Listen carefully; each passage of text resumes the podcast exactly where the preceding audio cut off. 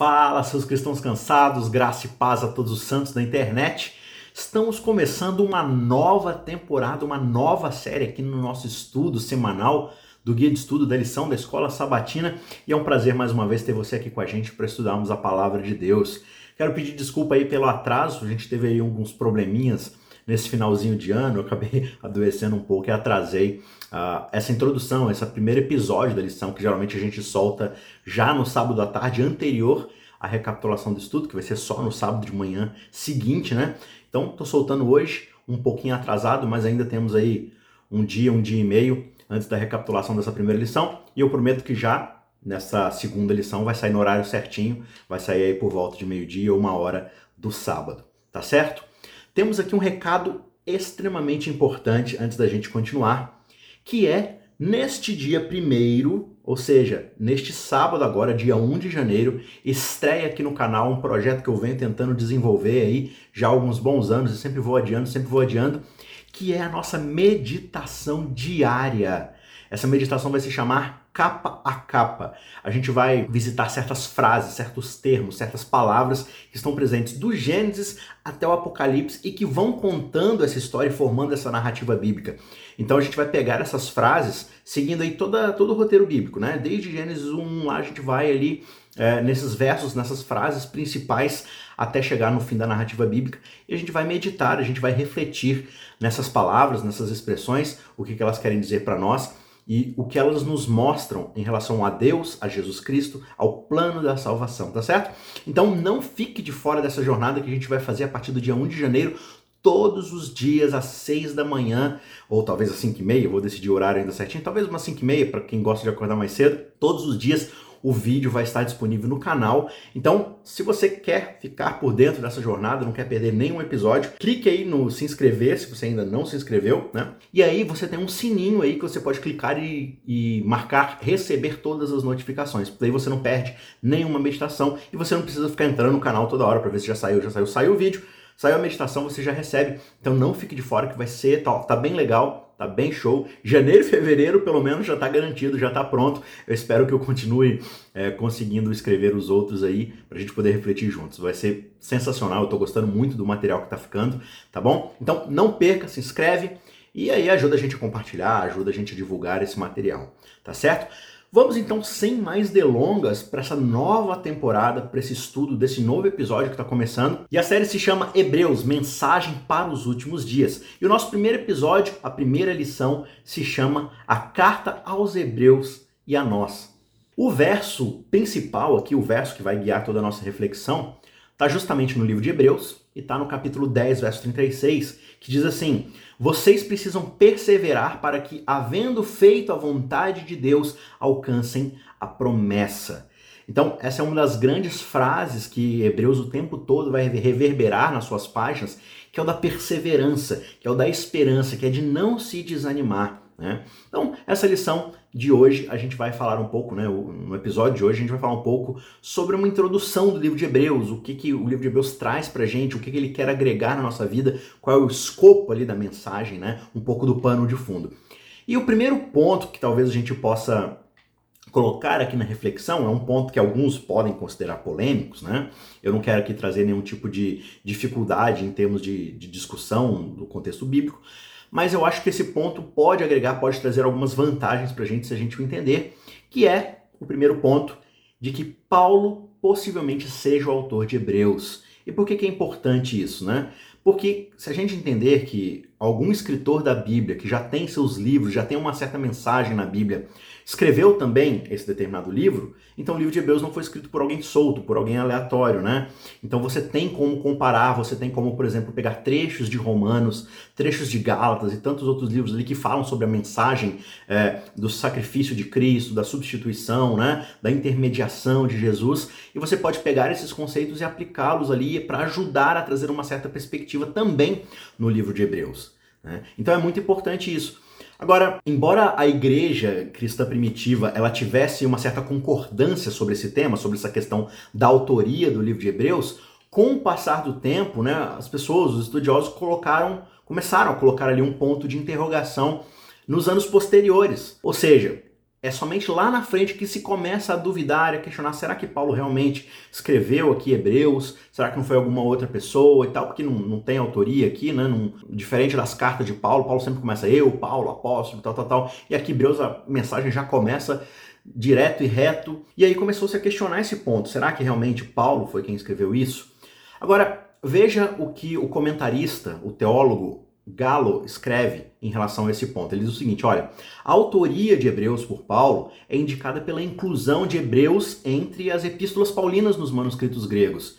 Nos primeiros manuscritos existentes, pelo menos aqueles que sobreviveram, né, datados por volta de 200 depois de Cristo, Hebreus é colocado logo após a epístola de Paulo aos Romanos, como se pertencesse realmente a essa unidade, né? Então, os principais argumentos contra a autoria de Paulo eles são extraídos justamente do fato de que a estrutura e o estilo literário são diferentes de todas as outras epístolas que Paulo já fez, né? As palavras que ele escolhe, a forma como ele monta suas frases, a, como a gente mencionou, né? A ausência de uma introdução, de uma apresentação do seu apostolado.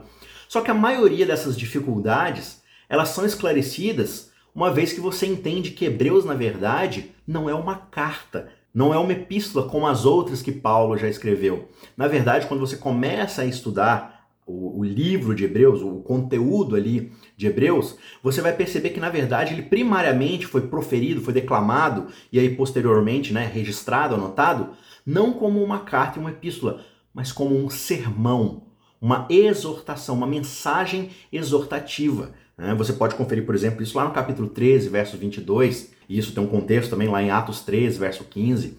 Você vai perceber justamente esse ponto, que é uma mensagem de exortação, é um sermão. E o sermão, ele não é transmitido da mesma forma que uma carta é transmitida, por exemplo. Né? É, você vai ter toda uma outra estrutura né? de, de declaração, de oratória, então as palavras são mais rebuscadas, né? a forma como você vai construir é diferente, às vezes é menos coloquial, às vezes é mais é, profunda, buscando mais uma retórica e tudo mais. Então, isso pode ajudar a gente a entender por que, que ela tem um pouco dessa diferença em relação às outras cartas de Paulo. Né? De novo, a ideia aqui, longe de encerrar o assunto, é simplesmente trazer uma reflexão, levantar alguns pontos anteriores aí que mostram essa forte possibilidade, sim, né? Porque às vezes as pessoas ficam meio assim, ah, ficam com medo de afirmar, né? Não, foi Paulo que escreveu e tudo mais. E assim, embora isso seja relevante como ponto de salvação, né, isso não, vai fazer diferença a longo prazo em termos da sua fé, da sua crença em Deus e tudo mais. A mensagem de Deus é relevante sendo Paulo ou não. Mas como eu disse, se a gente entender que foi Paulo, então as outras cartas, os outros panos de fundo da sua obra literária, que é vasta no Novo Testamento, vão agregar muito na hora da gente estudar o livro de Hebreus, entendeu? E o último ponto aqui, né, que a gente não deve usar isso como uma forma de encerrar qualquer discussão, qualquer desculpa, mas é também uma evidência interessante é de que a própria escritora Ellen White, que a gente entende, tem toda uma carga de, de, de inspiração, de, de, profecia ali e tudo mais, embora é, toda, não seja, não seja toda a sua mensagem que tenha um cunho profético, exortativo ali, né? Às vezes ela pode simplesmente mencionar isso por alto e tudo mais, mas ela evidencia, especialmente ali no Grande Conflito, na página 411, que Paulo é o escritor de Hebreus. Então, essa é mais uma evidência que a gente pode colocar aqui, né? Então, a gente pode obter essas informações importantes, essas outras perspectivas sobre Hebreus a partir dessas outras cartas de Paulo e vice-versa, né? Hebreus também vai ajudar a gente a compreender melhor do que Paulo está falando quando ele fala de intercessão, né? Há um só intercessor entre Deus e os homens, é, há um que faz a mediação, aquele que é substituto, aquele que se ofereceu por nós, né? Do que que Paulo então está falando lá nessas outras cartas? Será que ele não tem em mente o santuário, todo o papel sacerdotal de Cristo ali? que Hebreus tão brilhantemente apresenta pra gente. Então, vale a pena a gente refletir nesse ponto, já que a gente está começando aí essas 13 semanas, esses 13 episódios de estudo na carta de Hebreus, vale a pena ter esse ponto em consideração, tá certo? O segundo ponto que a gente quer trazer aqui para o estudo é de que Hebreus é a verdade presente. A gente acabou de sair de Deuteronômio, né? A série de Deuteronômio que tinha justamente esse nome, né? A verdade presente em Deuteronômio. Agora, o que, que esse termo verdade presente quer dizer? Peraí, se, se a verdade presente é Deuteronômio, então, como é que ela é Hebreus também? Só tem uma verdade, né? Se um é a verdade presente, o outro não é, como é que funciona essa história toda? Bem, na verdade, esse termo verdade presente, ele é um termo bíblico que aparece lá em 2 de Pedro, capítulo 1, verso 12, e que na verdade significa uma verdade atual, relevante para o presente momento, oportuna, relevante para o momento atual que se está vivendo, né? E esse termo ele foi adotado pelos primeiros adventistas justamente para se referir à verdade que prepararia o povo de Deus para os últimos dias e para o regresso de Cristo. Então, por isso esse termo verdade presente é tão é, é, usado, é, ele aparece o tempo todo no nosso contexto de estudo, né? Porque a gente entende que é a verdade relevante para os nossos dias. É aquela grande verdade que a gente precisa estar pregando, claro, não ignorando as outras verdades, não colocando elas de lado, mas tentando harmonizar com todas as coisas para trazer de fato aquele tom de relevância para os nossos dias. Veja o que o esposo de Ellen White, Tiago White, ele escreve no seu livro Incidentes de Vida, lá na página 291. Não é um livro, creio eu, que esteja traduzido, mas ele diz mais ou menos o seguinte, né? Traduzindo aqui de forma livre o que ele disse. No tempo de Pedro havia a verdade presente, ou a verdade aplicável àquele tempo presente. A igreja sempre teve uma verdade presente. A verdade presente agora é aquela que mostra o dever presente e a posição certa para nós que estamos prestes a testemunhar o tempo de angústia como nunca houve. A própria Ellen White aplicou especificamente esse termo, né, verdade presente, a obra de Cristo como nosso sumo sacerdote lá no santuário celestial, que é basicamente todo o tema aqui do livro de Hebreus, né? Então há muitas verdades preciosas, ela diz, contidas na palavra de Deus, mas é da verdade presente que o rebanho precisa agora. Assuntos como o santuário em conexão com os 2300 dias, os mandamentos de Deus e a fé de Jesus, tudo isso constitui o pano de fundo, a base, o fundamento sólido do que a gente chama de verdade presente. E por incrível que pareça, como a gente vai ver no decorrer dessa série, Hebreus é o único livro do Novo Testamento que traz principalmente o sacerdócio de Cristo no santuário celestial como tema fundamental dos seus escritos, né? É uma mensagem de exortação, de esperança, mas que coloca como totalmente o seu fundamento sólido esse ministério celestial, que Ellen White vai dizer que para os nossos dias é sim a verdade presente, aquilo de mais relevante que temos para os nossos dias, né? para a nossa vida, nossa jornada, nossa experiência, nosso serviço cristão. Terceiro e último ponto aqui é de que nós somos o público de Hebreus. Nós, hoje, nos nossos dias, podemos nos considerar como o público que precisa entender a mensagem de Hebreus para a nossa aplicação, para a nossa vida, para a nossa jornada cristã. Por quê? Porque a experiência dos primeiros cristãos será a experiência dos que viverão nos últimos dias. Aquilo que aconteceu no passado, bem possivelmente vai ser aquilo que acontecerá no futuro. Claro, não todos os detalhes, cada ponto certinho, mas em geral, essa questão da perseguição, da difamação, como a gente vai ver, que é o que estava acontecendo na vida dos crentes hebreus, né? Eles estavam sendo perseguidos, maltratados, difamados, envergonhados publicamente, alguns tinham seus bens saqueados, sofriam aprisionamento injusto. Eles de fato estavam tendo uma vida muito difícil e por causa disso, né, é, por causa desse resultado prolongado de sofrimento e de difamação, muitos estavam cedendo ao desânimo e à falta de compromisso com a fé, com a verdade bíblica. E por causa disso eles estavam em perigo de perder o seu apego a Cristo.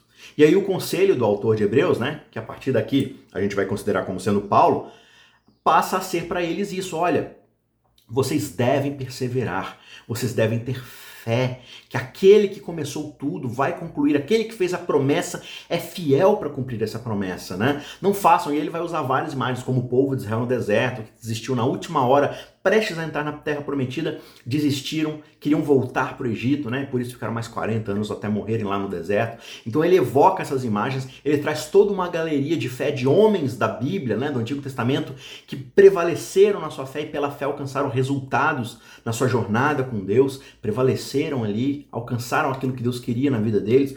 E são exemplos de pessoas que tropeçaram, que erraram, que falharam o tempo todo, mas que no fim a fé perseverou. Porque a fé não é fruto da própria pessoa. A fé é a certeza naquele que é capaz de cumprir a promessa. Por isso que o principal personagem que vai guiar todo o estudo do livro de Hebreus é justamente aquele que é infalível, aquele em cuja nossa fé está depositado, que é Jesus Cristo. Então o autor de Hebreus usa Jesus, seu papel sacerdotal lá no céu, né? Ah, lá no livro de Atos, Jesus sobe e aí acabou a história. Jesus não participa mais da história humana. Sim, ele participa. O livro de Hebreus quer deixar isso muito claro. Jesus ainda está ativamente agindo em nosso favor, como nosso sumo sacerdote. Entrou no céu, está à destra do Pai, intercedendo, mediando por nós, dando garantia, dando certeza, dando conforto para aqueles que precisam prosseguir nessa jornada.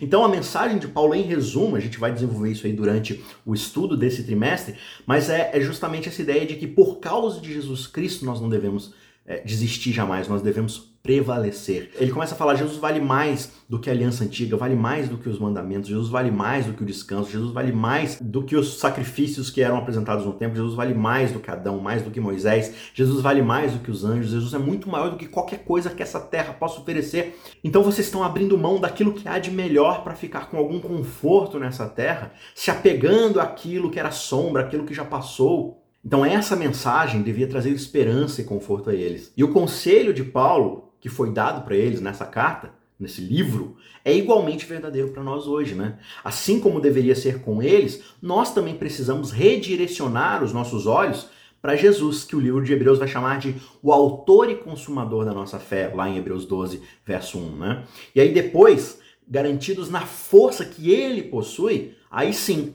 nós iremos trabalhar pelos perdidos e exortá-los mutuamente ao longo do nosso caminho, né? A gente vai servindo ao outro, trazendo um ao outro para perto de nós, ajudando cada um, né, um ao outro a suportar os pesos, as dificuldades, as tentações dos outros, e assim a gente vai se animando, a gente vai fortalecendo a fé um do outro em Jesus Cristo, para que todos possam alcançar o destino final que é a salvação em Cristo Jesus. Então, essa é toda a ideia que a gente vai trabalhar no decorrer dessa série, tá imperdível, eu tenho certeza que vai ajudar muito você, porque é uma mensagem extremamente relevante, por isso ela é chamada de verdade presente, porque hoje nos nossos dias muitas vezes a gente justamente é tentado a desanimar, a se abraçar ao conforto e às coisas que esse mundo tem a oferecer pra gente, né? Às vezes um emprego sólido, aí você tem aquele emprego ali que sempre garantiu o seu sustento e aí você talvez por alguma situação você esteja com risco de perder esse emprego, de ter algum prejuízo material, talvez você esteja sendo difamado, alguma coisa bem pesada por causa da sua fé,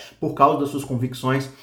E aí a mensagem de Hebreus é extremamente relevante porque ela está falando para a gente, olha, não desanime, falta pouco. Aquele que disse que vai vir está vindo. Então não desanime agora, continue, tá certo? Então a gente vai cavar ainda mais fundo no decorrer dessa temporada para aprender bastante aí sobre esse livro sensacional, tá certo? Para a gente concluir, quero ler um último texto aqui de Anne White, onde ela diz: Para os desanimados há um remédio seguro, que é fé, oração e trabalho. A fé e a atividade, né? A atividade aqui ela quer dizer atividade no sentido de servir a Deus, né? De fazer o trabalho de Deus e não atividade no sentido de obras para a gente poder ser salvo, né? Não, não, tem nada a ver com isso. Então a fé, que é a confiança de que Deus, de que Cristo vai nos salvar, e a atividade, ou seja, de trabalhar em nome dele para alcançar outras pessoas, darão garantias e satisfação que aumentarão dia a dia. Você se sente tentado a dar lugar a sentimentos de ansiedade, de mau agouro, né, de mau presságio ou de total desânimo? Nos dias mais sombrios, quando as aparências parecem mais proibitivas, não tenha medo, tenha fé em Deus. Ele conhece a sua necessidade, ele tem todo o poder e o seu infinito amor e compaixão nunca se cansam. Não tem mais que ele fale em cumprir a sua promessa. Está lá em Profetas e Reis, página 164, né? Mensagem sensacional. Não podemos desanimar. Precisamos ter fé que Cristo é capaz de cumprir a sua promessa. Ele já deu garantias mais do que suficientes para nós sobre isso. E agora que nós estamos no rumo final, na reta final dessa jornada, não é hora de olhar para trás, não é hora de desistirmos, é hora de nos apegarmos ainda mais e continuarmos trabalhando para alcançar aqueles que ainda não possuem essa fé salvífica em Cristo Jesus. Então, eu quero convidar você mais uma vez para prosseguirmos juntos nessa jornada de estudo do livro de Hebreus, nesses próximos episódios. E de novo, não se esqueça, dia 1 de janeiro, certo? Dia 1 de janeiro, às, vou colocar aqui 5 e meia, tá? Às 5 e meia da manhã, teremos a nossa primeira meditação diária que se chama capa a capa. Já vamos lá direto para Gênesis 1:1 e daí a gente vai seguindo em toda a Bíblia até o final do ano. Eu espero, eu quero me, tentar me comprometer com vocês aqui de até o final do ano a gente chegar em, em, Apocalipse, tá certo? Claro que não vai ser uma coisa exaustiva cada versinho, a gente vai pegar os pontos principais ali relevantes para a gente ir estudando e agregando mais uma vez na nossa jornada de fé e de devoção bíblica, tá certo? Um grande abraço, até a semana que vem, no caso o próximo episódio que vai ser bem mais pé, bem mais próximo da gente, né? Que já vai ser sábado agora. Mas enfim, a gente se encontra para a lição de número 2. Um abraço e tchau, tchau.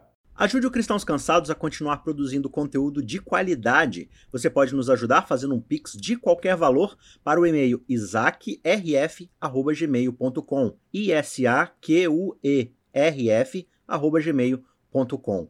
O link também está na descrição. Muito obrigado e que Deus te abençoe.